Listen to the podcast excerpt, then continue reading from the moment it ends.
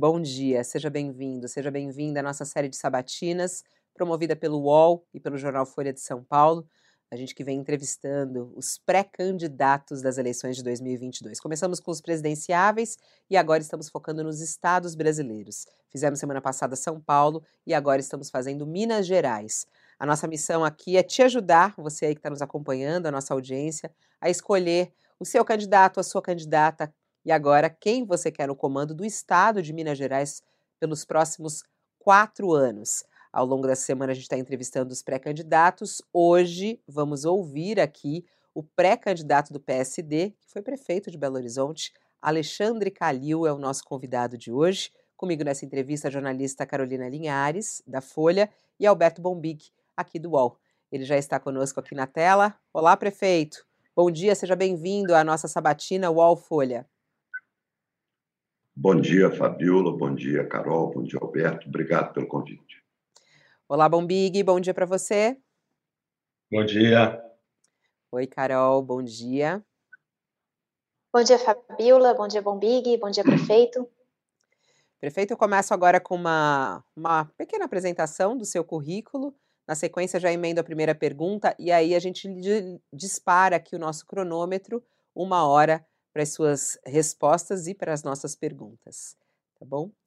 É, Alexandre Calil nasceu em Belo Horizonte, tem 63 anos, cursou engenharia civil até o quarto ano, mas não chegou a se formar, deixou a faculdade para trabalhar.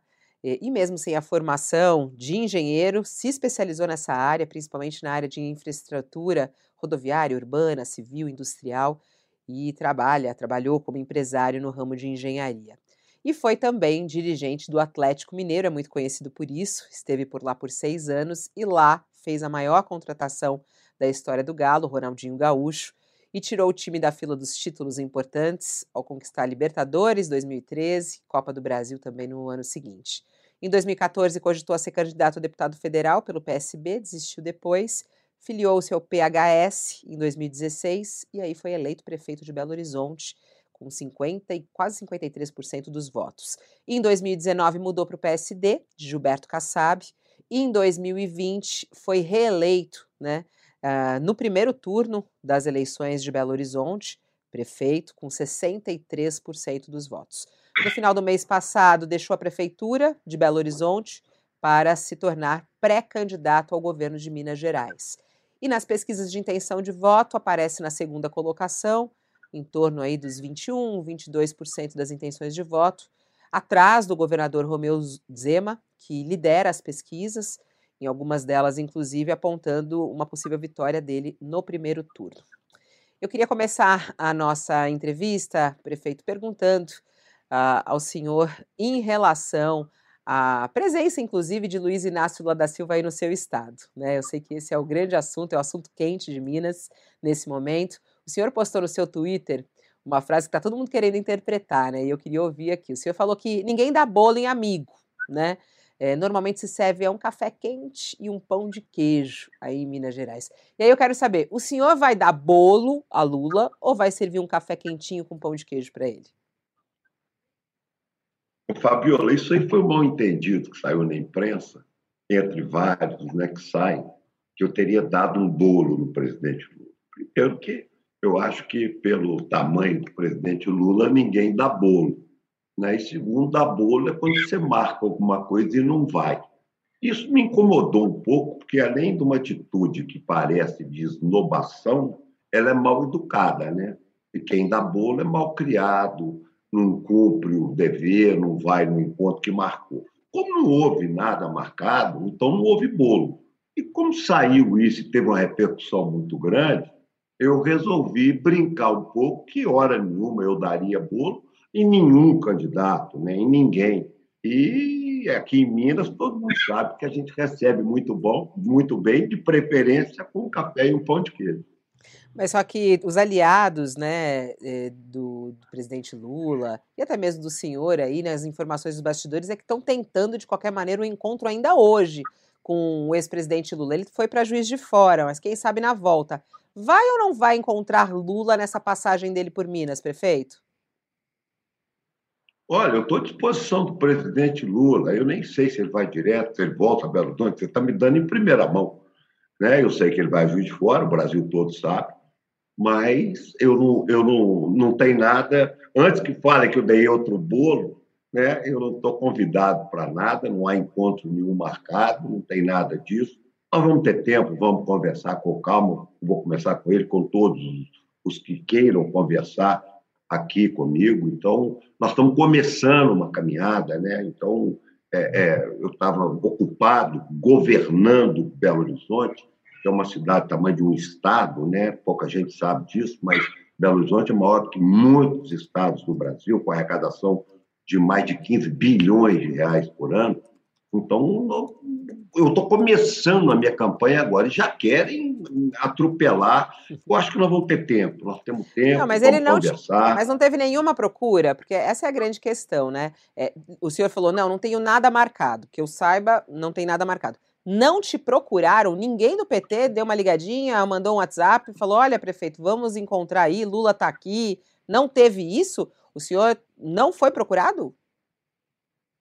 Fabiola, eu não tenho WhatsApp, pode ser por causa disso. Eu não uso WhatsApp. Mas brincando, brincadeira da parte. Não, eu fui, eu, olha, eu fui convidado por um, por um jantar social, tá? Que eu não podia ir e foi um convite que teve, mas não foi ninguém ligado a PT, não, nenhum é, político do PT, nada disso. Foi, foi feito o convite, eu falei que não poderia ir, porque eu tinha assumido algumas coisas aqui, e mas nada político, não. Foi convidado para um jantar e isso é que deu essa, essa onda toda. Eu não pude ir, mas era um jantar social, não é ninguém ligado ao PT, não é candidato a nada, não é político, e isso que aconteceu. Perfeito. Perfeito.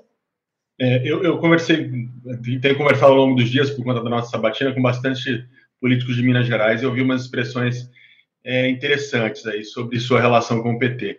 Uma delas é que o senhor é, é, toparia o casamento, mas não quer nem segurar na mão da noiva nem colocar aliança. E a outra que eu achei mais curiosa, com o PT, né, o casamento com o PT. E a outra é que, que parece uma galinha que cisca dizendo cisca, mas ao mesmo tempo fala show, show. Ou seja, que o senhor emite sinais contrários, né? Ora, ora é, em favor de uma aliança, de uma composição, mas ao mesmo tempo tentando manter um distanciamento do PT, que estaria dificultando muito. Por isso eu lhe pergunto claramente, qual a visão que o senhor tem sobre o PT e se o senhor se sentiria é, à vontade estando com, com o PT no seu palanque em Minas Gerais? Roberto, presta atenção numa coisa que é muito importante para todo mundo. É o contrário. O que o, o, o candidato Alexandre Calil quer é aliança formal com o presidente Lula. Isso eu quero deixar muito claro, tá? Porque nós temos aqui um governador que foi é, abraçado, carinhado com o Bolsonaro.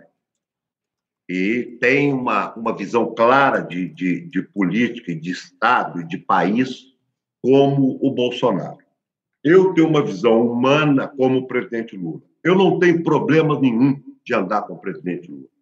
Já disse, e acho que disse aí na Folha, inclusive, na UOL, e considero o presidente Lula um grande líder. Né? Eu não tenho esse problema. Essa informação não é verdadeira. O que eu não quero é ir sem mão dada, sem aliança, porque isso tecnicamente prejudica uma campanha. Então há um esforço muito grande da oposição, tanto do, do, do governador atual como do atual presidente da República, a tentar minar esse, essa aliança. Eu tenho um ótimo relacionamento com o presidente Lula, uma profunda admiração pelo presidente Lula, tá certo? Eu quero que isso fique muito claro. Daí, abrir mão de princípios, abrir mão de coisas que eu penso, né? porque eu não sou um clone do presidente Lula. Nós temos que colocar isso muito claro. Eu, eu penso de uma forma que eu me aproximo do modo de pensar do presidente Lula né, muito distante do atual presidente. Mas falar que eu não quero uma aliança que eu cisco e enxoto a galinha, que é bem mineiro isso, não é verdade. Mas, prefeito, o senhor deixou claro aqui a intenção do senhor de, de, prosseguir com essa aliança de maneira formal, de ter o apoio do presidente Lula. Inclusive, as pesquisas é, apontam que hoje o senhor depende um pouco disso para crescer, mas, ao mesmo tempo, existe um impasse a respeito da, da cadeira no Senado. Né? O, que, o que a gente lê é que o senhor defende o nome do Alexandre Silveira para a cadeira do Senado, e ele é um candidato que a gente sabe que está mais próximo de Bolsonaro do que de Lula. Então, eu queria entender se a vontade do senhor é essa, que o senhor deixou bastante claro aqui, por que, que essa aliança não foi formalizada? O que, que aconteceu? Essa questão do Senado? Tem como resolver isso? Por que, que, por que, que isso não foi selado já nessa viagem do presidente a Minas, por exemplo? Porque nós temos um partido importante, sabe, cara? O PSD é um partido importante hoje em Minas. Então, quando nós fizemos aquela aliança, que nós, inclusive, estava eu, o vice, o Agostinho, Cruz, o próprio Alexandre, o Rodrigo Pacheco, na casa do presidente do Congresso, nós fizemos uma aliança ali partidária importante, né? Então, o, o, essa aliança tem que ser respeitada também. Então, essa aliança tem que ser respeitada. Qual o impasse? Que o PSD existe. Ele é um partido presidido por um político de gabarito, tá certo? Que é o Gilberto Kassab, que é um homem sério, de palavra, que tem, que nos deixou à vontade, inclusive, para fazer essa aliança. Então, o que nós combinamos foi uma coisa muito simples. Eu apoio o senador Alexandre o Alexandre apoia o governador Calil. Esse é um acordo que está selado. Agora, as proximidades de cada um dependem tanto de lá como de cá, do PT e do PSD. Nós, eu não posso fazer um voo solo e nem o Lula um voo solo. O Lula está conversando com o partido dele. Eu estou conversando com o meu. Então, quer dizer, a coisa não é tão simples assim. Nós não podemos desprezar nem o Partido dos Trabalhadores e nem o nosso partido ah. PSD. Prefeito, perguntando aí diretamente, há alguma resistência de Gilberto Kassab em, em fechar isso em Minas? Porque a gente já conversou várias vezes com o Kassab aqui e, e, ele tinha muita vontade de ter candidato próprio, né? É, tentou várias vezes é, a candidatura própria e parece que ainda tem alguma possibilidade, né? É, o que está em jogo aí em relação ao PSD? poderia, de repente, em Minas, declarar esse apoio a Lula ou há resistência de Kassab em fechar com Lula em Minas, por exemplo? Em absoluto.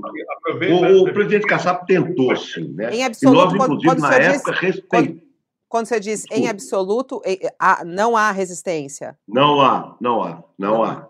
Em, absolutamente não há nenhuma resistência do Kassab. Ao contrário, o Kassab tem se esforçado muito para que essa aliança dê certo. Ele teve o candidato, sim, ele tentou o Rodrigo Pacheco, ele não quis. Depois tentou o Eduardo Leite, ele não quis, isso não é segredo, isso não é fofoca, é, é verdade. O presidente do Kassab, Kassab tentou isso. E quando não deu certo, ele liberou. O, é, é público e notório que o PSD tem uma posição de segundo turno, tá certo? Que é, foi verbalizada pelo próprio Kassab, que é de apoio ao presidente Lula. Então, ele tem uma simpatia pessoal, inclusive, que não é por isso, ele tem partido, ele é o presidente do partido, a favor da candidatura do presidente Lula. Então, ele é um que vai que tem se esforçado muito para que isso dê certo. Agora, nós vamos conversar, gente. Não adianta a fofoquinha, não estou dizendo de vocês, não, porque aqui em Belo Horizonte tem muita, que é isso, que é aquilo, que é Bolsonaro para lá. Quem entende de Bolsonaro é o Romeu Zé. Ele é o grande entendedor de Bolsonaro. Então, nós vamos. Ah, o Calil não entende o Lula ainda. Gosta do Lula, conversa, camarada, batemos, temos a mesma filosofia, somos humanos, achamos que ninguém pode passar fome, achamos que tinha que ter vacina três meses antes. Nós temos isso em comum. Né? Nós temos isso em comum. Eu acho que tinha que vacinar três, seis meses antes que o Brasil todo foi vacinado. Eu acho que nós tínhamos, teríamos economizado 200 mil vidas. Eu acho isso tudo igual o presidente Lula acha. Acho que não pode comer osso. Eu acho que tem que distribuir cesta básica para um país que tem quase 12 milhões de desempregados e 5 milhões de desalentados. Então, eu tenho muita coisa em comum com o presidente Lula, muita. Tá certo? Agora, quem entende de Bolsonaro é o governador Zema, que se pronunciou a favor da cloroquina, e acha que cesta básica é crime. que acha que tem que morrer de fome mesmo, que é problema do, do pobre, é problema do pobre. Então, vamos colocar os pingos nos is aqui em Minas, tá certo? Perfeito. Não adianta vir crucificar a minha posição de ter algo em comum com o presidente Lula, porque eu considero o presidente Lula mais perto do que eu penso do que o, o atual presidente do, do, da República. De, nesse ponto que Mas o senhor está falando, então, dá para a gente descartar qualquer possibilidade de um acordo do PSD com Bolsonaro? Está totalmente descartado? Em absoluto que sim, pode descartar completamente. Ora, nós temos uma legenda, nós não estamos mexendo com crianças. Eu abandonei, ah, eu abandonei, não. Eu fiz um mandato de 5 anos e 84 dias da Prefeitura de Belo Horizonte, e como eu disse no início aí, não é uma prefeiturazinha, né? é maior que muito estado do Brasil. E claro que se eu não tivesse a palavra do meu partido, ó, pode levantar da cadeira que nós vamos sair candidato ao governo de Minas, isso aqui ninguém. Nós, nós, uma das premissas que eu entrei no PSD, gente, e é isso que tem que colocar muito claro para acabar com essa onda, é que nós estamos mexendo com gente muito séria lá dentro.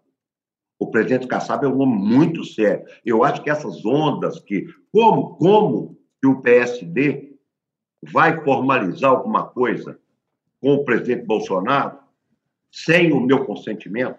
E como nós vamos formar alguma coisa com o presidente Lula sem o consentimento do, do Alexandre? Nós não podemos fazer isso. Nós temos um partido unido e vamos seguir unido. Então, é, é esse negócio de, de, cada um tem. Cada um pensa de um jeito. Agora está todo mundo se protegendo.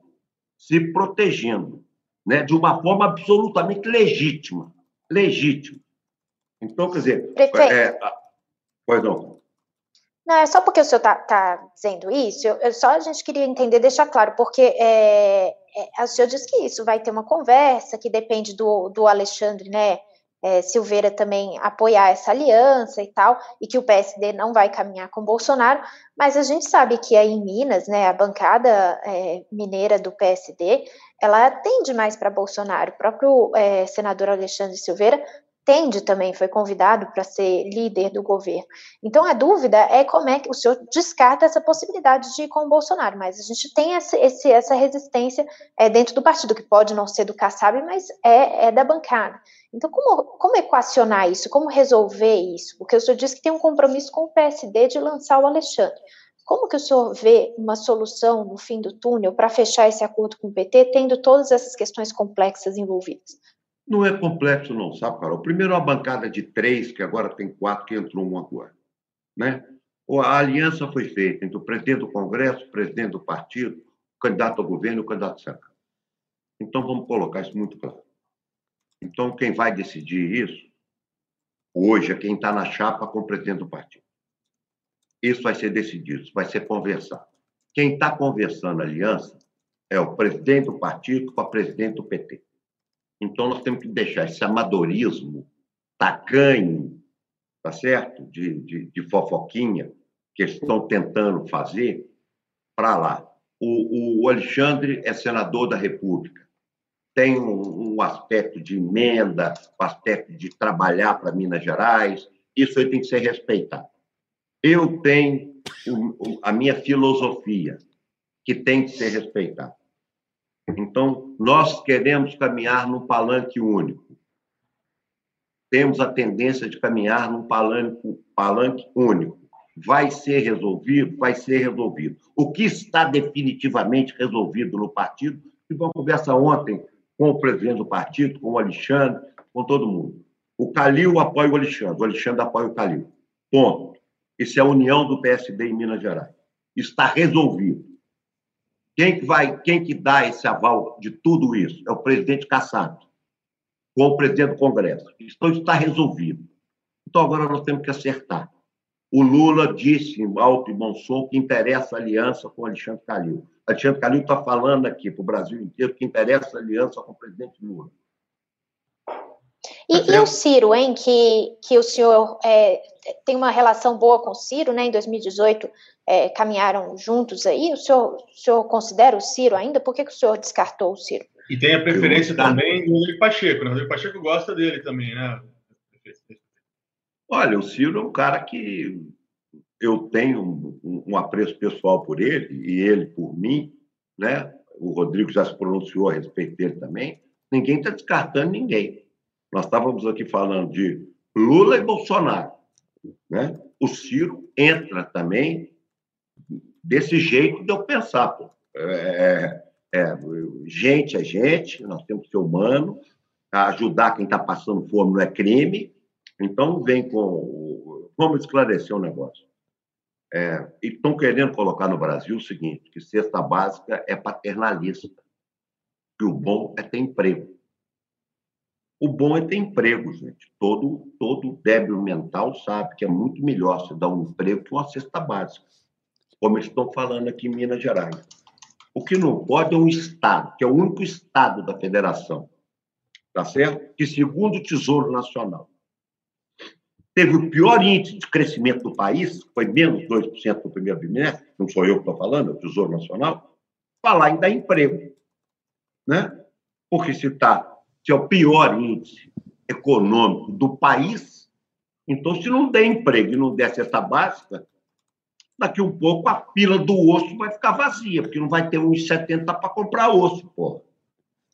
É simples assim. Então, é, o que, que nós queremos fazer? Eu estou sendo sabatinado aqui como candidato, pré-candidato ao governo mesmo. Humanizar um pouco. Nós queremos humanizar um pouco. Então, nós estamos aqui discutindo, ah, vai ser o Lula, aliança, aliança de cá, aliança de lá. Não, o que, que nós temos que apresentar para a população? É que é um governo humano, que é um governo que tem piedade, que tem compaixão, que tem empatia. Entendeu? Não é um governo de empresário feito na FIEM. É isso que nós temos que apresentar para a população brasileira e principalmente para a população de Minas Gerais, que é, é, é vozinha mansa, mas vão matar todo mundo de fome. Em Minas Gerais tinha 2 milhões e meio de pobres, agora só tem 4 milhões. Vamos devagarzinho com o jeito mineiro, liquidando o estado de Minas Gerais. É isso que estão fazendo. O prefeito, é, o senhor tá aí já fez algumas críticas ao atual governador, Romeu Zema, no entanto, ele lidera as pesquisas de intenção de voto, né? Até uma mais recente aí do Instituto Datatempo uh, mostrou que ele venceria até num, num primeiro turno, né? É, contando só os votos válidos, ele teria 57% e o senhor 29%. Queria saber como vai virar esse jogo em é, o prefeito e como é que o senhor analisa, inclusive, essa preferência neste momento do eleitorado no atual governador? Bom, essa pesquisa, inclusive, foi muito boa, né, Fabiola? Porque ele caiu 10 pontos na última pesquisa do espontâneo. Então, a pesquisa, eu, eu gostei muito dessa pesquisa. Acontece que o governador está montado no avião há dois anos, o avião que ele falou que não ia andar, né? há dois anos fazendo campanha sozinho. Eu estava cuidando do, da, da, do, da, da, população que me elegeu. Né? E se ele tivesse há dois anos andado, andando de carro, ele tinha visto que a maior malha rodoviária desse país está devastada. Entendeu? Então, ele tem dois anos de frente para a campanha. Só que agora tem quem vai contradizer. Ele não vem aqui, ele já anunciou que não vai na sabatina da Folha. Mas ele dá entrevista o dia inteiro para quem tem pergunta que ele gosta de responder. Ele deu entrevista hoje a manhã inteira, ontem ele deu entrevista a manhã inteira. Ele não vem aqui, porque aqui não tem chapa branca. Aqui vai perguntar como é que ele distribui um bilhão para empresário da Copasa e só investe 400 milhões, está tudo arrebentado. Que agora que está falando que vai recuperar a estrada de Minas Gerais, que está tudo arrebentado. Né? Que agora que tem o dinheiro da Vale, que matou 300 pessoas, 270 pessoas, e agora ele tem dinheiro para arrumar estrada. Né? Ou ele vai falar por que ele ficou três anos sem investir na CEMIG. Então agora vai ter. É assim que eu vou virar o jogo. É com um jeito mansinho, agora não vai colar na população, porque nós temos voz, eu estou aqui falando. Né? Eu tenho mais 40 minutos para falar de tudo que vocês quiserem perguntar. O que foi feito em Belo Horizonte, como é que vai ser a infraestrutura. Quer dizer, nós estamos falando que tem 19 hospitais que ele prometeu em campanha, que não mexeu né? que não deu um real para a capital de Minas Gerais para ninguém, que ele deve, dividiu a, a saúde em 98 pagamentos para cano nos municípios. Agora vai sair tudo para fora. A chapa branca acabou.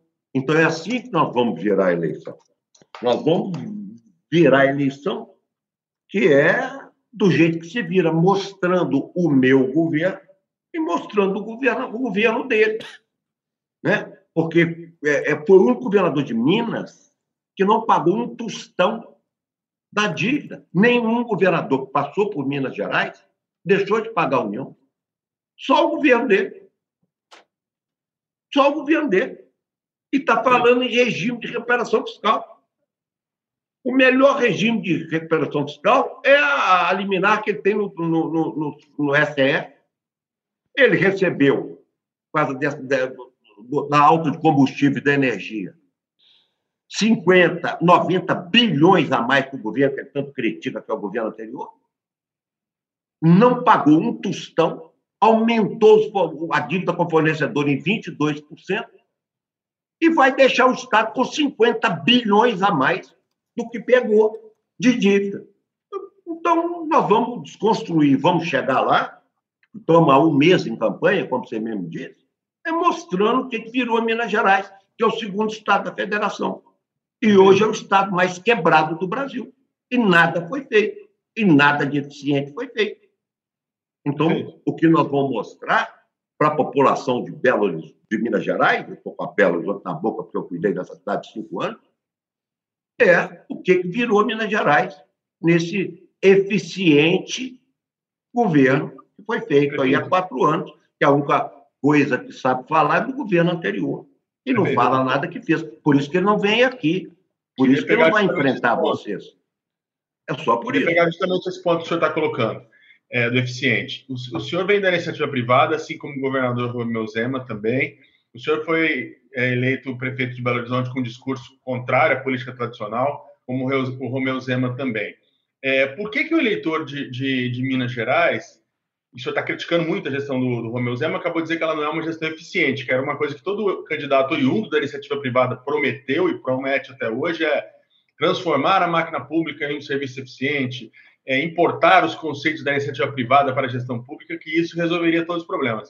Então, eu lhe pergunto, por que, que o, o, o, eleitor de, de, Minas Gerais tem que acreditar que o empresário Calil vai ser diferente do empresário Zema, uma vez no governo do Estado tão importante como esse que o senhor vem destacando?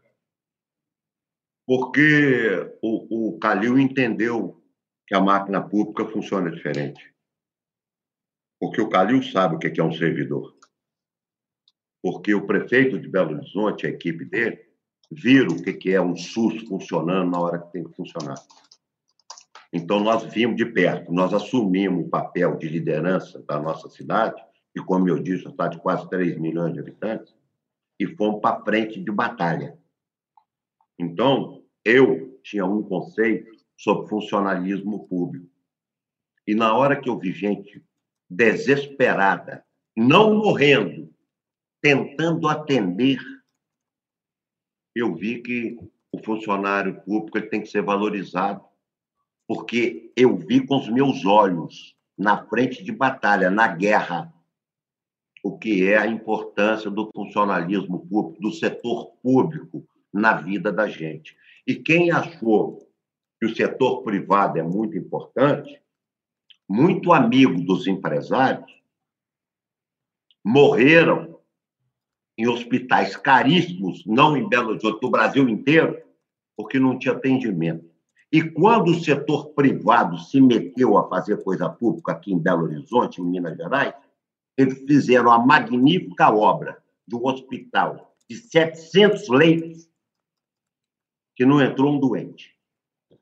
Que não entrou um doente. E isso foi a iniciativa privada competente da FIENG, junto com o governador do Estado, a se meter no que é público para salvar a vida. Né? Eu não sei se o Brasil sabe disso. Belo Horizonte se instalou um hospital de 700 leitos que nunca entrou um doente. Porque aqui em Belo Horizonte, não. Nós falamos que quem salva a vida é gente, não é respirador. Por isso que nós não compramos nenhum respirador, e é por isso que Belo Horizonte, entre cidades de mais de um milhão e meio de habitantes, foi a cidade que menos matou no Brasil. E é por isso que nós somos reconhecidos pela Europa como a capital que melhor combateu a pandemia. Prefeito, O senhor falou da questão da dívida, né, da questão fiscal de Minas Gerais, que é, é um problema importante, né? Eu queria fazer duas perguntas para o senhor, porque é, é, é, a gente precisa reconhecer que a questão fiscal melhorou, né, na gestão Zema. A, a arrecadação foi recuperada, 2021 fechou com Não é um balanço. Não é verdade. Não, mas, mas, o que eu, mas o que eu queria perguntar ficou a questão da dívida. Eu queria perguntar duas coisas. O senhor reconhece é, esse trabalho do Zema que colocou é, de novo o pagamento né, dos funcionários em dia, porque o pagamento não estava, e se o senhor reconhece isso, e como é que o senhor faria para resolver essa questão da dívida, que realmente é uma questão que, que perdura? Bom, primeiro vamos, vamos aos fatos. Né? A arrecadação do Estado aumentou, de todos, né? porque com o ICM da gasolina, né, dos combustíveis. E com a energia elétrica, a, a energia, o, o, houve um boom de arrecadação. Então, não houve eficiência de Estado nenhum. Houve arrecadação por aumento do grosso, que é combustível e energia elétrica. Não se pagou nem um tostão da dívida. Nenhum. É o único vereador, volto a repetir. E botou o salário em dia. Gente, no dia que campanha para o governo de Minas Gerais for colocar salário em dia, nós podemos fechar a porta do Estado. Que o grande argumento, não há melhora, isso é um engodo, isso são números. Não se pagou. O governo tem 35 bilhões de reais em caixa e não consegue tampar buraco de estrada, porque não sabem fazer, ô Carol não sabem fazer. O secretário de Infraestrutura de Minas Gerais, que é a maior malha viária desse país, é um advogado de São Paulo. É um advogado de São Paulo que só entende privatização e pedágio. Quer dizer, isso aqui é berço da engenharia, isso aqui é berço de infraestrutura no Brasil inteiro. Sempre foi. Então, quer dizer, não vai fazer porque não sabe fazer pegou o dinheiro da Vale, está com ele aí engasgado e não sabe como fazer, porque não tem estrutura. O nosso Departamento de Estrada de Rodada está em greve, estava em greve até outro dia, está abandonado. Então, esse, esse, essa mentira que se prega de que ah, arrumou o quê? Botar salário em dia? É isso que nós vamos governar Minas Gerais em quatro anos? Falar, ó, oh, gente, eu botei o salário em dia. Ele atrasou o salário igual o outro atrasou. O outro também não atrasou o mandato todo, não foi um pedaço. Botou na época de eleição. Entendeu? Isso, isso aí é que é isso aí é que nós temos que desmitificar perante o povo de Minas Gerais. Salário em dia, enquanto prefeito está com, com balde de barro em estradas vicinais, tampar buracos, gente. Isso é fato inédito. Isso só acontece porque nós estamos aqui atrás das montanhas e não somos notícia nacional. E se isso fosse em Rio e São Paulo, isso aí era manchete no Jornal Nacional todo dia. Então, Mas esse é o que, fato real. Como, a recuperação fiscal. A isso. recuperação fiscal. Então, vamos lá. Primeira coisa, o regime de recuperação fiscal ele tem que ser debatido amplamente. Eu comparo muito com a privatização de estrada. Você primeiro arruma a estrada, como foi feita a privatização da Fernão Dias, né? que eu participei, o lote 13 em Minas Gerais, fui eu que executei, perto de Pouso Alegre e Cariaçu. Você arruma a estrada e depois você privatiza a estrada. Né? Então, primeiro, o regime de recuperação fiscal é um amplo diálogo para não acontecer o que aconteceu no Rio de Janeiro. Faz em cima da perna e depois, fracasso, tem que fazer o segundo. Então, eu te pergunto: nós temos a Polícia Militar de Minas Gerais, a Polícia Civil e a Polícia Prisional. Eles estão com a defasagem de sete anos de salário. Que é essa guerra que nós vimos aqui em Minas Gerais, e a guerra não é por falta de dinheiro, é porque prometeu, assinou, mandou para a Assembleia e não cumpriu. Mas vamos lá. Nós temos sete anos de defasagem. Com o regime de recuperação fiscal, é mais nove. Então, nós estamos falando em 16 anos. É um exemplo. Então, você tem que ter um ajuste na mesa primeiro. Um ajuste como é uma estrada. Se ajusta e depois você vai levar esse, esse regime de recuperação fiscal. Isso é técnico, tá certo? Isso é planejamento. Agora, você vai botar um regime de, de recuperação fiscal que, se for aprovado, nós temos hoje 19 hospitais parados, parados em Minas Gerais. Não vai poder mexer em nenhum. Não vão poder. É, é, é, vão ficar inacabados mais 10 anos. Ora, como? O senhor está falando aí sobre, sobre as negociações do, do governo Zema. Tem pergunta aqui da Kátia Lima, acredito que ela seja de Minas. Tem muita gente nos acompanhando aqui na Sabatina, prefeito. E ela quer saber, então, por que, que o senhor não negociou o piso salarial dos professores municipais? Está negociado e está dado, entendeu? Então, não é verdade. Então, vamos aos fatos. Todo mundo sabe que prefeitura é só escola infantil e fundamental. Então, é um dado, tá? Isso aí não é invenção da minha cabeça, não é só ir lá e olhar. Nós demos um reajuste na escola infantil de 140% no meu mandato. E um reajuste na escola fundamental de 73% no meu mandato. Então, é assim que eu trato os professores. Não há greve, não. É, eu não negociei porque a greve iniciou justamente no dia que eu saí da prefeitura. O outro prefeito está lá, que é o FUAD, negociou, já resolveu, não tem Mas ninguém é, greve. O que, o que ela tava, o que ela estava falando é porque não teve negociação antes. Foi preciso a greve para que houvesse essa negociação. Olha, essa greve durou 15, 7 dias, 8 dias, isso tem, tá certo? Nós pagamos o piso salarial aqui, o nosso piso é muito maior, é cinco vezes maior do que o piso da, da, da, do Estado. Então, nós temos aqui, não temos o menor problema com professores em Belo Horizonte. Já está resolvido, sempre foi resolvido, né? Ela está falando da greve agora, que eu saí um mês atrás, mas eu sou prefeito há cinco anos de Belo Horizonte. E eu não tive nenhum problema, não só com professores. A segurança pública, por exemplo, municipal, eu dei um reajuste de 90%, mas dei porque podia dar, tá, gente? Isso não trata, isso não trata com demagogia, não. Eu dei porque eu chamei o funcionalismo, todo o meu governo, para a mesa e mostrei o que era a condição da Prefeitura de Belo Horizonte. Ninguém está brigando e falando que tem que dar aumento. O que não pode é assinar aumento, prometer aumento, mandar para a Assembleia aprovar o aumento e não cumprir. É isso que não pode. Isso, isso que eu ia perguntar ao senhor, como é que o senhor vê essa posição da Assembleia? Porque, na verdade, o que o governo mandou foi uma proposta de 10%, a Assembleia majorou esse ajuste, é, o, o, Zema vetou, a Assembleia derrubou o veto, o Zema foi para o STF, o STF disse que ele pode pagar só os 10%. É, como é que o senhor vê esse embate? O Estado teria dinheiro para fazer esse ajuste que a Assembleia propôs, ou seria uma irresponsabilidade? A Assembleia teria que aprovar aquilo que o, que o governador mandou, que foram 10%? Eu acho que há um erro de origem, né? Nós temos que conversar as coisas com seriedade. A Assembleia não autoriza, nenhuma Assembleia, nenhuma Câmara Federal, nenhuma Câmara eh, Municipal autoriza aumento de salário para o Executivo. Então, isso já é um erro de origem. Todo mundo sabe disso o que nós estamos debatendo, então, provavelmente, certamente, o governo do Estado vai ganhar e vai ser o que o Executivo deu. Eu não gosto de fazer demagogia com esse tema. Eu não gosto de demagogia com esse tema. O grande estopim que aconteceu em Minas Gerais foi a promessa, tá certo? a irresponsabilidade de se prometer, de se assinar e não se cumprir. Esse é o problema do funcionalismo público.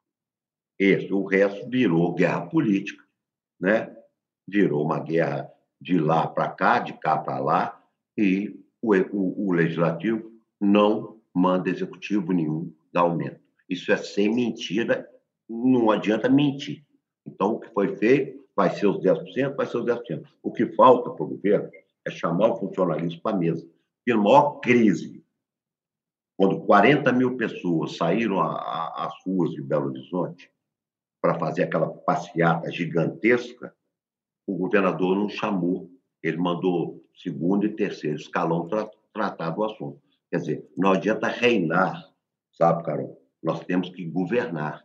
O governo é para a hora do aperto, não é para a hora de, de descerrar placa, inaugurar bica d'água, fazer projeto e ficar rodando de avião igual, igual papagaio, igual tocando de voo curto para fazer política, isso aí não, não vai colar, isso aí não vai colar. Isso é por isso, viu, Fabíola, que eu vou chegar e vou passar o governador e você provavelmente eleito governador de mim. Só para encerrar esse tema, prefeito, já que a gente está falando disso, eu queria perguntar especificamente sobre a movimentação da, da segurança pública, né? Porque a gente teve, por conta disso que o senhor falou, de um aumento que foi prometido e não foi cumprido, é, a, a, os, os, funcionários da segurança pública saíram nas ruas, né? Teve protesto, teve uma espécie de greve velada, inclusive com a participação de policiais militares, inclusive com um aceno, um aval do comando da, da Polícia Militar de que isso seria permitido. O senhor considera essa movimentação, essa mobilização que inclui policiais militares, é uma mobilização legal ou uma greve ilegal? Eu considero uma greve ilegal, tá certo? O problema do governo é o seguinte: se o governo governar, é, tá certo, a polícia militar não pode fazer greve. Isso é uma determinação federal, isso já foi súmula do, do Supremo Tribunal, isso não tem dúvida. Agora, o governo não pode acender estopim. Né? Agora, vamos, vamos dar a César o que é de César. Foram para a rua, protestaram, botaram 50, 60 mil pessoas nas movimentações em Belo Horizonte e não houve um incidente. Nenhum incidente diferente de 96, 97, que inclusive morreram policiais.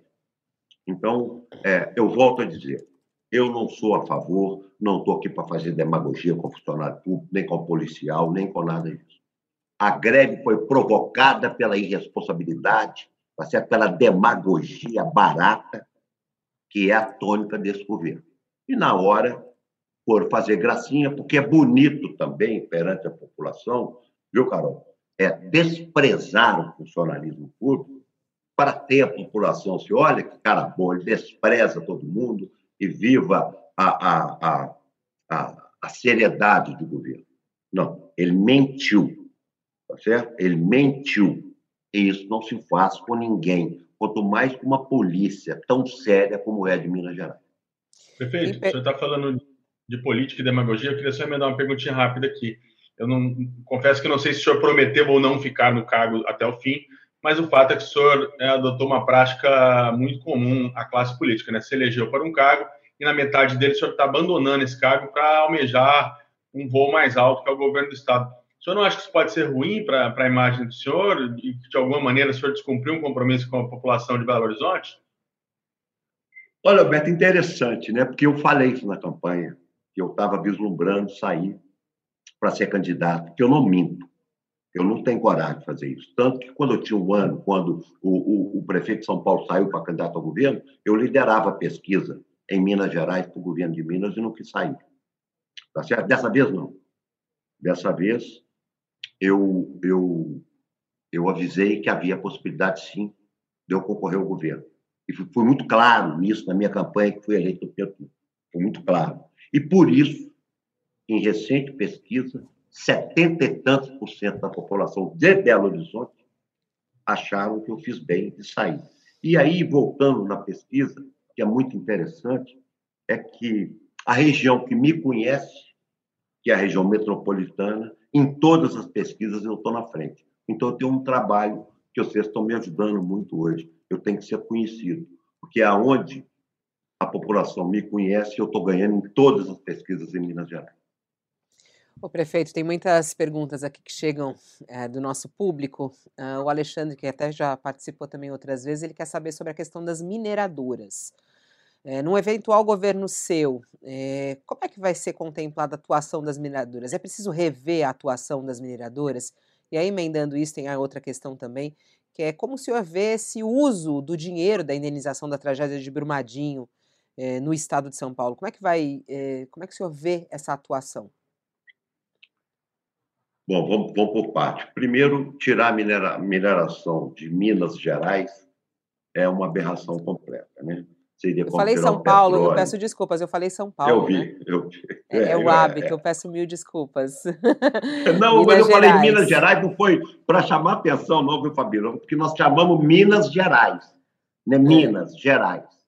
Então, como é, eu vi que você falou São Paulo, mas não foi por esse motivo que eu falei, não. Porque nosso nome é Minas Gerais. Então, tirar das Minas Gerais o minério seria uma aberração completa. É, eu, eu, tenho dito, que isso é muito importante, olha o que era o Espírito Santo antes do, do, do, petróleo e o que virou o Espírito Santo depois do petróleo. O Rio de Janeiro, a mesma coisa. O que nós precisamos é de não ser, como disseram aqui, office boy de mineradora. Né? Nós precisamos de regulamentar, de regularizar, que nós não podemos aqui, porque o grande dinheiro que esse governo tem foram 70, 270 pessoas soterradas de uma maneira é, brutal. Eu nunca vi uma cena tão, tão, tão brutal e tão chocante como aquele dia que nós assistimos aquele soterramento do, do, do pessoal da Vale. Então, é regulamentar, é tomar conta. Olha, eu quero chamar a atenção para a população de Minas Gerais é o seguinte: quando aconteceu a tragédia, a força da mineração é tão grande, é tão grande em Minas Gerais, e eu quero é, é, pegar esse detalhe que nunca me saiu da cabeça, é que como esse governo passado, né, que essa década nós perdemos, porque foram dois governos, é tão criticado pelo, pelo, pelo governador de Estado, mas quando houve a tragédia lá de Brumadinho, o, o secretário de Meio Ambiente, que era do governo anterior, antagônico ao pensamento do atual, ele continuou intacto no cargo. Ele foi do governo anterior, anterior teve a tragédia e ele continuou secretário. Então é isso que nós temos que rever. Né? A mineração é importante, é importante, mas eles não podem mandar no Estado. O Estado tem que tomar conta. A produção é muito importante. Nós temos que cuidar da produção, mas com responsabilidade com o governo, né? Com o governo. Porque se o governo tomar conta, a mineradora vai se ajeitar para poder produzir. Prefeito, eu queria trazer um tema é, importante, né, para quem acompanhou aí, quem vive em Belo Horizonte, que foram duas CPIs na Câmara é, que atingiram o governo do senhor. O, saiu, o senhor saiu indiciado, né, das duas, tanto da, da CPI da, da BH Trans como, como a CPI da Covid, e os crimes que foram é, apontados aí para o senhor foram crime de peculato, de prevaricação, emprego é, irregular de verbas, improbidade, principalmente porque a prefeitura, em plena pandemia, repassou é, 220 milhões para as empresas de transporte público, para as empresas de ônibus. Queria saber como que o senhor responde a essas acusações, sobretudo essa questão do transporte, né, que parece ser aí o calcanhar de Aquiles da, da gestão do senhor, vamos dizer. Bom, vamos lá. Eu não fui indiciado né, pediram o meu indiciamento político. Aliás, foi comandado pelo Palácio Tiradentes na época, e um deputado federal estava dentro da Câmara trabalhando, ganhou lá um grande cargo na CEMIC, que o primo dele trabalha lá para atormentar a vida do prefeito. Então, eu não fui indiciado em nada.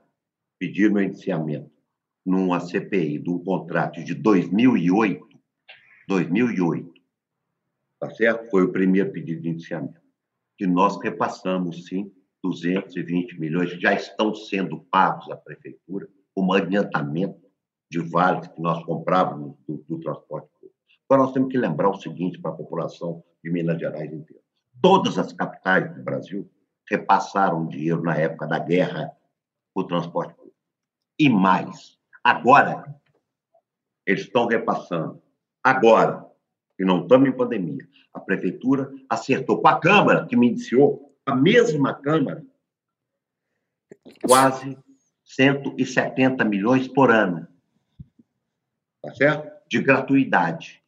Por ano. Eu dei na pandemia. Eu emprestei para eles na pandemia.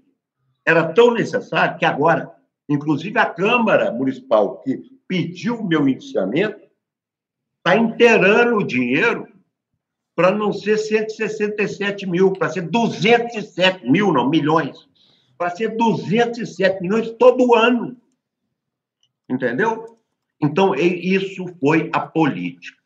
E a outra é mais curioso ainda, porque é a da Covid, aonde Belo Horizonte não tem um indiciamento, não tem uma investigação da Polícia Federal, não tem uma investigação do Ministério Público Estadual, do Ministério Público Federal, não houve uma acusação de ninguém e mais, Belo Horizonte não comprou nenhum respirador. Não comprou nada. Tá certo? Então, esse pedido de indiciamento como eu disse, vou repetir para vocês aqui.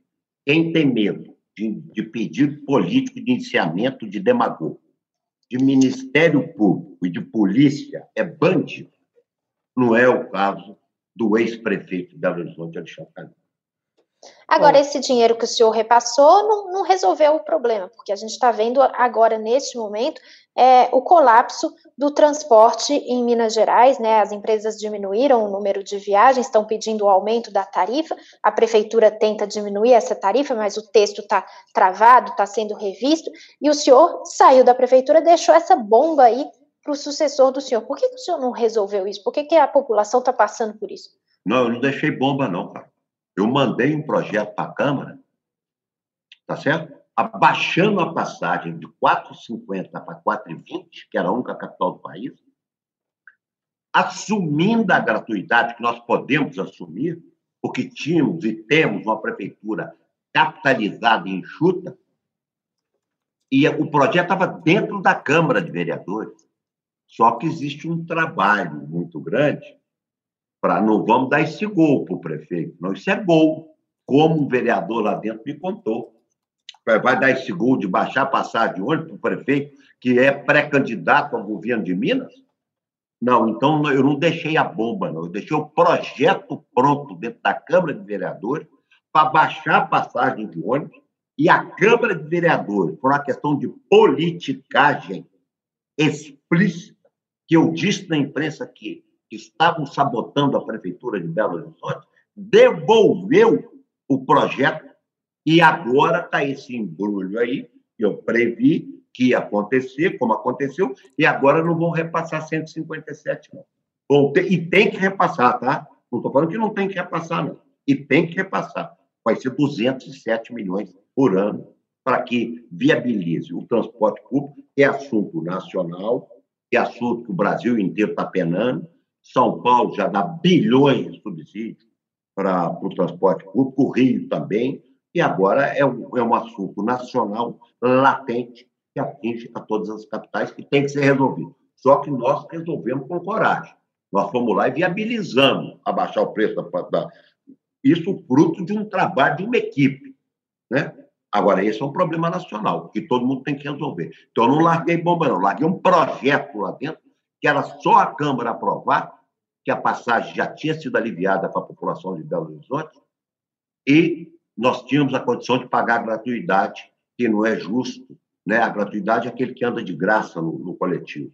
Que não é justo o cara que paga a passagem pagar porque anda de graça. Então, a prefeitura teria que assumir isso. E foi o que eu deixei o projeto lá dentro, era só aprovar o projeto. Mas forças ocultas do Palácio para não vamos dar esse gol, entre aspas. E, ó, quando você ajuda pobre, é gol. Quando você tenta ajudar a população com passagem, é gol. Como eles não pensam, não sabem fazer isso, toda hora o prefeito marcava um gol. Como enchente, proteger a população de enchente é gol. Como botar 300 milhões de recapeamento na, no chão é gol. Eles não sabem fazer, eles não sabem cuidar de estrada, eles não sabem cuidar de gente, eles não dão auxílio a ninguém, eles querem que todo mundo passa fome. Então é isso, é o liberalismo absoluto que não pode deixar o prefeito ajudar, porque isso é gol. E foi isso que aconteceu. Prefeito, a gente chegou agora no nosso momento pinga-fogo. Eu vou fazendo as perguntas aqui e eu peço que o senhor eu queria, eh, responda. Deu para entender, Carol? Foi, eu fui Deu para entender. Deu para entender. Foi claro, prefeito. Tá, tá. Vamos, eu peço que o senhor responda sim ou não, contra ou a favor, tá? Depois a gente pode até, em algum dos termos, é, o senhor explicar melhor a sua posição, mas aqui eu peço que o senhor responda sim ou não. Vamos lá, o senhor é contra ou a favor a legalização do aborto? Eu, a princípio, contra, mas gostaria contra. de debater esse caso. Contra. Discriminação da maconha? Contra. Descriminalização, né? É, vai aumentar a tarifa do transporte público no Estado? Caso eleito? Não. Não. Não. Concessão é, de parques públicos. Concessão de parques a públicos favor. à iniciativa privada. A favor. A favor. Privatização de presídios. A favor ou contra? Tenho dúvida, não tenho opinião formada. É a favor de câmeras no uniforme da polícia? Sou a favor. A favor. É contra ou a favor ao porte e posse de armas por cidadãos comuns? Contra. É a favor de privatização de estatais? Dependendo de quais, sim. As que dão lucro, não. É a favor ou contra a mineração na Serra do Curral? Contra. Contra. A favor ou contra a adesão de Minas Gerais ao regime de recuperação fiscal? Do jeito que está, contra, mas tem que fazer.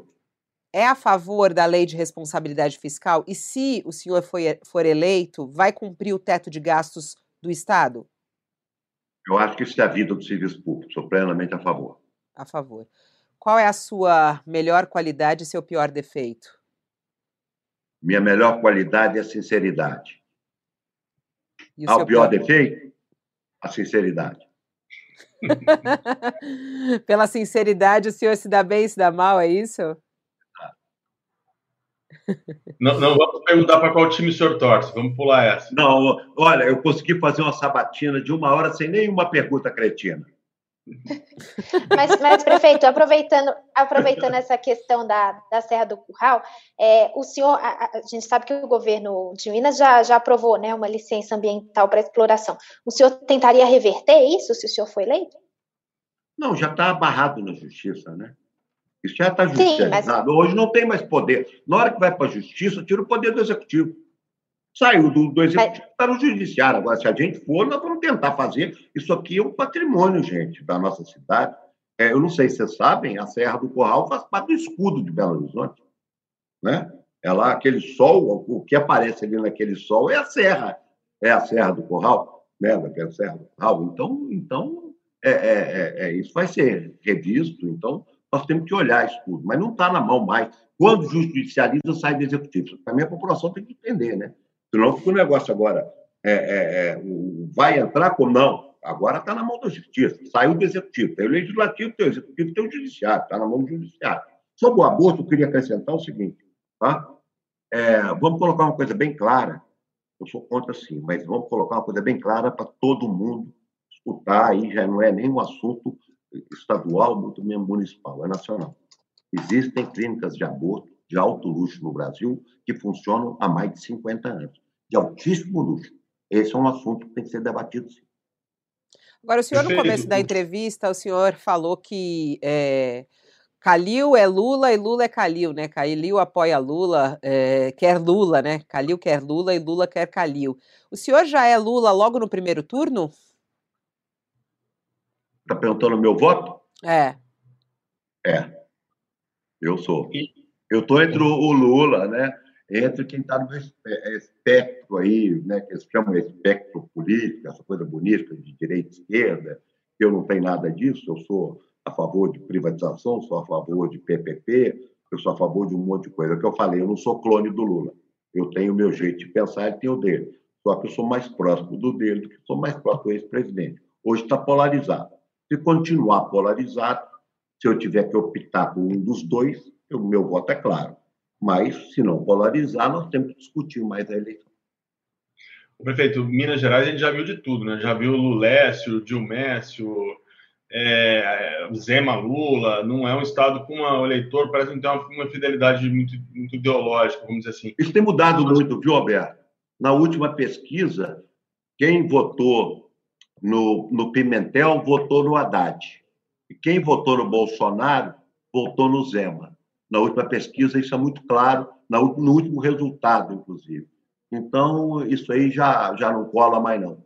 E eu acho que não tem jeito, porque o Zema está tão colado umbilicalmente no Bolsonaro, que ele agora está dando até palpite em quem vai ser líder do, do, do, governo do Bolsonaro, que não tem jeito. Esse voto eu não temo ele, não. Tá? Esse voto esse voto do Lula não tem como ir para o governador que é, que é chamado de marido e mulher como presidente da República. Como é que o senhor vê essa questão do, do Bolsonaro? O senhor recebeu o Bolsonaro, né? o senhor mesmo disse, quando ele era candidato, o senhor apoiou é, o, o, Carlos Viana para o Senado, né, que agora também é um candidato mais bolsonarista. O senhor teve uma, uma proximidade com eles no início. O que, que aconteceu, o senhor acha? Não, ele pediu para ser recebido na prefeitura, né? Chegou lá com fome, ainda pedi pão de queijo para ele, no dia que eu estava em campanha, e depois disso, eu nunca mais fui recebido pelo presidente Bolsonaro. Tentei marcar como prefeito, né? Uma visita institucional para ver se eu trazia alguma coisa para Belo Horizonte. Para Belo Horizonte não veio nada, porque o governador sabotou Belo Horizonte essa, o tempo todo que ele foi governador. Ainda bem que nós temos uma prefeitura robusta e independente, porque se dependesse do governador de Minas, em Belo Horizonte, essa cidade estava arrasada. Só que hoje, graças a Deus, é uma cidade modelo, porque Belo Horizonte andou com as próprias pernas nesses quase quatro anos. Perfeito, foi, o senhor acha que foi a, a pandemia, foi a condução da, da história da pandemia pode ter, ter feito ainda mais o senhor virar agora um opositor ao Bolsonaro nesse sentido, prefeito, porque durante a, a, as suas ações na prefeitura, o senhor inclusive foi alvo de manifestações né, eh, de bolsonaristas que eram contra as restrições e tudo mais. O senhor, como é que o senhor avalia hoje que passou o pior aí da crise neste momento? Como é que o senhor avalia a sua ação e se isso também o colocou contra Bolsonaro? Olha, Fabio, eu não vou avaliar a minha ação, não, eu vou avaliar a urna, né? Porque nós temos que lembrar que a minha reeleição foi no auge da pandemia, foi 2020. Né? Então, eu, eu fui aprovado por quase 64% da população de Belo Horizonte. Então, quem avaliou a minha atuação na pandemia foi a população, não fui eu. Então, graças a Deus, parece que deu certo. Agora, a minha briga com esse governador e com esse presidente da República foi exatamente porque eu não acreditava em cloroquina, né? eu acreditava em isolamento, eu acreditava em máscara, e esses não acreditavam em nada disso. Né? E aqueles que buzinaram na porta da minha casa, é o que eu disse na época que quando começasse a morrer gente, eles iam parar de buzinar. E ninguém proibiu de buzinar, eles pararam de buzinar quando o Brasil atingiu aí 60, 70 mil mortes, que nós não imaginaríamos que chegaríamos a 660 mil mortes nesse país. Prefeito, só para não, não terminar essa pergunta, o senhor está elogiando muito o Lula eu gostaria de perguntar sobre uma, a Dilma, que tem, fez campanha, foi candidata ao Senado em, em, Minas Gerais. Se a Dilma quiser dar uma força na campanha do senhor, ela será bem-vinda? Quiser subir no seu palanque? Olha que todo mundo quiser subir no meu palanque, que não seja negacionista, que não seja contra cesta básica, que não seja querer matar os outros de fome, é muito bem-vindo no meu palanque. Eu não tenho esse conceito. Eu sou o Alexandre Calil. Não adianta colar alguma coisa em mim, porque eu mesmo me colo. Eu coloco as coisas no meu colo. Então, ninguém precisa julgar que disso aí é, já tentar de tudo, sabe? Botaram até escudo cruzeiro na minha coxa uma vez. Mas aqui comigo não cola. Todos são muito bem-vindos, que se tiver humanidade, se tiver o jeito de eu pensar. Mas, por exemplo, existe essa proximidade sua com Dilma ou não? Não existe contato. Eu não conheço a presidente Dilma. Eu, eu tive com ela uma vez só e eu não conheço a presidente Dilma. Eu, eu, eu respeito a ex-presidente Dilma, como respeito o presidente Bolsonaro. Vamos deixar isso muito claro. Eu não desrespeito ninguém. Eu penso diferente. Eu penso que nós temos que usar máscara, eu penso que nós temos que mandar recursos para Minas Gerais, fazer convênio com a Minas Gerais e não abandonar Minas Gerais para ficar andando de era o Lula, o governador, de cabeça baixa. Quando o presidente manda ele tirar a máscara, ele tira a máscara como se estivesse recebendo ordem do papai e o menino de nove anos. Qual vai ser a grande prefeito. marca do seu governo, prefeito? Caso o senhor eleito, qual vai ser a sua grande marca? O que, que o senhor quer deixar é, caso seja eleito governador de Minas Gerais?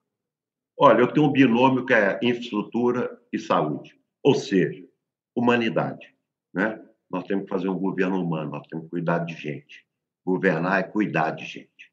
Essa é a marca que eu vou deixar, eu deixei na prefeitura. Tá? Eu não sou o melhor prefeito de Belo Horizonte, nem muito menos o pior. Mas que nós cuidamos desse povo com muita humanidade, com muita caridade. Nós olhamos muito esse povo que precisa, que precisava na época eu tenho certeza que eu tenho um lugar pequeno no coração dessa população, porque ela sabe o esforço que foi feito para me proteger o povo que me elegeu. Tá certo. Pré-candidato Alexandre Calil, do PSD, ao governo de Minas Gerais. Encerramos aqui a nossa sabatina. O senhor está falando aí bastante dessa possibilidade de acordo aí com. Não tem nenhuma reunião marcada, o senhor não vai servir café com ele e pão de queijo. Não tem isso. A gente não vai terminar essa entrevista e daqui a pouco ter essa agenda, hein, prefeito? Ô, ô Fabiola, é. se tiver reunião, ele vai comer pão de queijo. E, é. Mas eu estou te dando a minha palavra de honra que não tem nada não marcado. Não tem nada marcado. Tá certo, então. Muito obrigada pela entrevista. Boa sorte aí na sua jornada em Minas, na sua campanha. E até uma próxima oportunidade. Obrigado pela oportunidade. Tchau, Bom Big. Até. Tchau, tchau. Até a próxima. Tchau, Carol. Até amanhã. Tchau, Fabíola. Até amanhã. Tchau, Bombig. Obrigada, prefeito. E assim a gente Obrigado, termina mais uma sabatina. A gente agora que está entrevistando os pré-candidatos ao governo de Minas Gerais. Voltamos amanhã, nesse horário, às 10 horas da manhã. Lembrando a você que a nossa sabatina fica na íntegra, à sua disposição aqui no canal UOL no YouTube, também na, na página da Folha de São Paulo e do UOL. Já tem até reportagens também falando sobre essa sabatina com Alexandre Calil. Voltamos amanhã às 10 horas da manhã. Eu te espero.